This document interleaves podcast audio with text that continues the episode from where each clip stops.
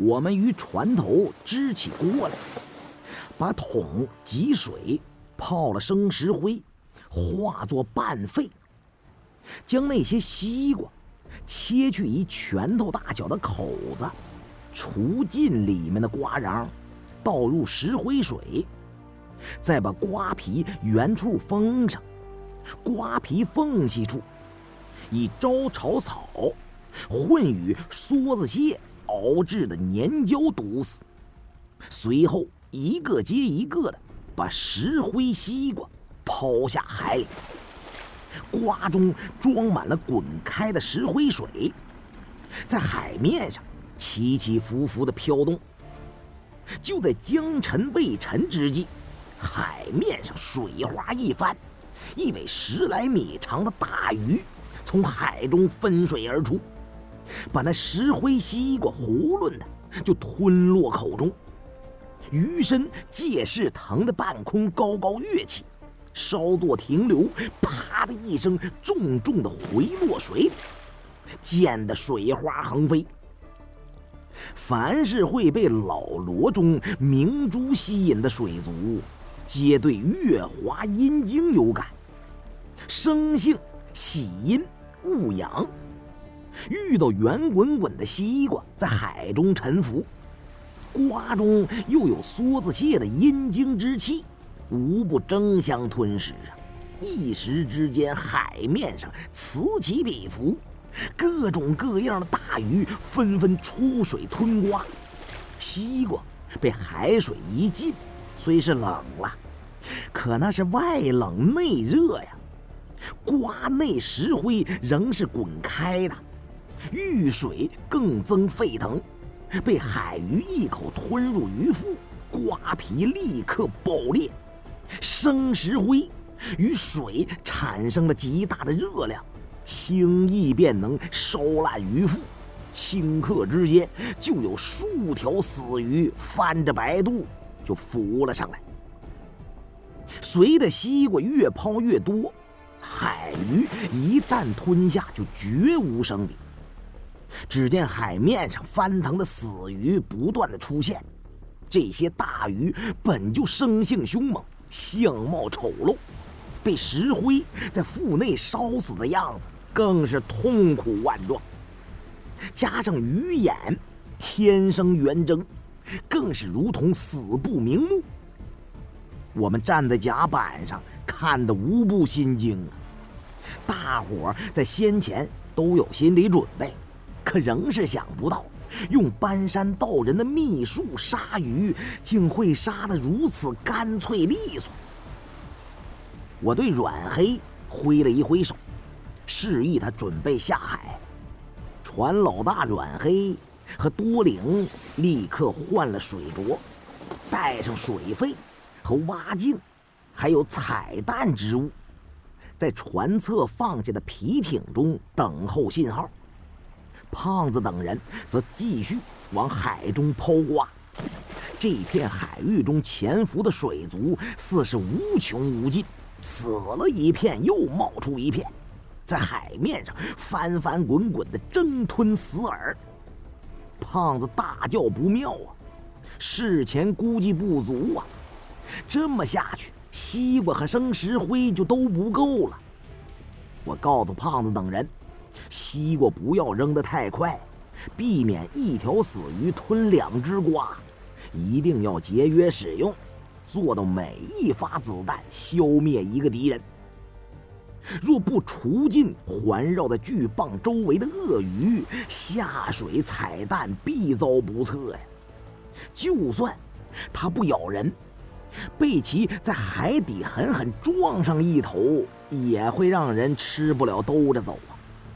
事到如今，只能搏到尽了。反正不是鱼死就是网破。如果所有的西瓜都抛光了，仍不能剿灭珊瑚树周围的大鱼，就只能打道回府，择日再来了。不过今后未必能赶上如此合适的海象天候，再进珊瑚螺旋还不知要等到什么时候呢。这时，筛瑞阳见杀戮太重，不到一顿饭的功夫，竟然就死了将近两百来条体型硕大的海鱼，不禁他脸上微微变色。不过现在，再后悔也来不及了。我劝他说：“反正已经大开杀戒了，千万不能心软呐！现在收手，这些鱼就白死了。反正遇到海难的那些船员以及采蛋之人，掉到水里也都会葬身鱼腹。虽然现在不实行搞阶级清算那套，可咱们……”就当是给这些蛋民们报仇了。其实对这些死鱼，我并不在乎，不把他们除尽，下水就等于是喂鱼。只是在心中隐隐的发愁，杀不胜杀呀，怕要无功而返。幸好，就在还剩下三十来只西瓜的当口。海里终于再也没有死鱼浮上来了，想来这些粗鳞巨口的大鱼都死绝了。海底洋流环境所限，水族轻易不肯越界，但有少数鳄鱼贪恋蚌珠精华，混杂在珊瑚森林附近徘徊游荡。只要把它们尽数除掉，下水采蛋。就没有了后顾之忧了。其他水域的水族在短时间内还不会贸然的进入这一真空地带。船老大阮黑，以往做蛋民，每次都是把脑袋别在裤腰带里。见这飘刮取鱼之术如此的厉害，半小时不到就把潜伏在珊瑚树左近的大鱼全都引出来杀了个干干净净。真是好狠辣的手段，不禁他有些目瞪口呆了。我对他连喊了数声，他才回过神来，将拇指下按，对我们发了个下潜的手势，然后同他那越法混血儿徒弟多灵两人，按住身上的潜水装备，在皮艇边缘把身体向后仰倒，翻身入水。见 B 队已经入水了，Sherry 杨便招呼我和明叔。A 队进底舱，准备下潜。虽然清除了不少具有攻击性的鳄鱼，但水下情况难料，也许根本太平不了多久。时间有限，我们三人组成的 A 队也需要尽快下水。海柳船三叉戟号的配备有重型深海潜水装备，采用高强度耐压材料制造，重量达到了一百五十斤。使用的时候不可能像普通潜水员那样轻易入水。英国设计师利用船体巧妙的构造，在底舱设置了一个特殊的小型注水箱。深海潜水装备都固定在其中，我们只有进去穿着装备，等到注水舱注满了水后，才能潜入海底。一旦我们入水，船上担任支援任务的便只剩下 C 队了。我跟胖子交代了几句，然后带着古猜下到了底舱，在古猜的协助之下。装备好潜水器，转动阀门注水下潜。随着人体的呼吸，装有混合气体的水肺立刻开始运转。在沉闷的排气声中，我和 Sherry 杨、明叔三个人脱离底舱，在水底推进器的作用之下，顺着潜水绳缓缓下潜。三叉戟号的位置。就停在那株置如玳瑁的半透明的珊瑚树旁。我看见老树间灯光闪烁，正是船老大阮黑和多灵在一只大青螺旁采珠呢。几条鲨鱼在围着他们打转鲨鱼并无海底水珠的望月之性，飘刮取鱼之术奈何他们不得。在海里，对彩蛋的蛋民威胁最大者，就当属这些凶暴无敌的鲨鱼为最了。那时候还没有电子驱杀器可以使用，搬山道人采蛋之时，普遍采用一种配方古老却十分有效的驱杀剂。潜水的时候，随身携带一个满是筛孔的漏罐，其内储满了凝固的驱杀剂，随着身体在水下移动，被海水融化的驱杀剂。便从细孔之中陆续释放，可以阻止鲨鱼接近潜水者。阮黑和多灵也带了搬山道人的驱鲨瓶，可仍有鲨鱼出于好奇，远远的围着他们转圈好在阮黑师徒做蛋民有些年头了，蛋民做的。就是这种驴虎须的危险够大，水下作业的时候心理素质比较稳定，在群杀窥视之下，还没有乱了阵脚。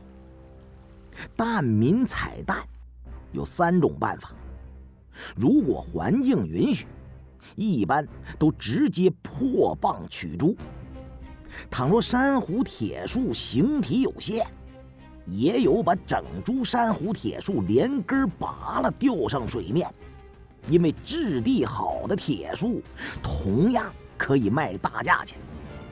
再有就是摘蚌出水，到船上再砸破蚌壳取蛋，蚌肉也可以食用，不过蚌内是否有蛋是不一定的。阮黑他们二人潜到了树根处，那些巨蚌在海底年深日久，几乎与珊瑚树附近的礁石结为了一体。若将这些螺蚌珍珠贝与所附着的树身岩石凿离，然后一一吊上水面，有些太过麻烦。只有就地采蛋。以潜水聚光灯或细沙为引，趁蚌壳微微的开合之际，刺入麻药，使巨蚌失去感知，这才撬开蚌壳，伸手进去掏取南珠啊！阮黑师徒不喜欢潜水刀，仍然都带着蛋民们自古惯用的石沙分水刀，但为了。不割破螺肉，引起附近鲨鱼寻血而至，只得小心翼翼的，一点一点在蚌肉内摸索，取出南珠，便立刻裹住，藏进罐中收好，不敢泄其精光。我和山瑞阳明叔从阮黑师徒的身旁经过，见他们进行的有条不紊，也觉得放心不少。对他们打了个手势，便继续潜向深处。几十米高的大铁树根部，扎在海底森林丛生的细沙层上。落地后，淌起的泥沙使海水变得非常浑浊。忽然有一股潜流涌入树底的深谷，仗着装备沉重，我们的身体。仅被带得轻轻晃了几晃，我扶着一株珊瑚停住了，对山瑞阳和明叔指了指斜下方，示意这就是我先前在潜水钟里看到的海槽了。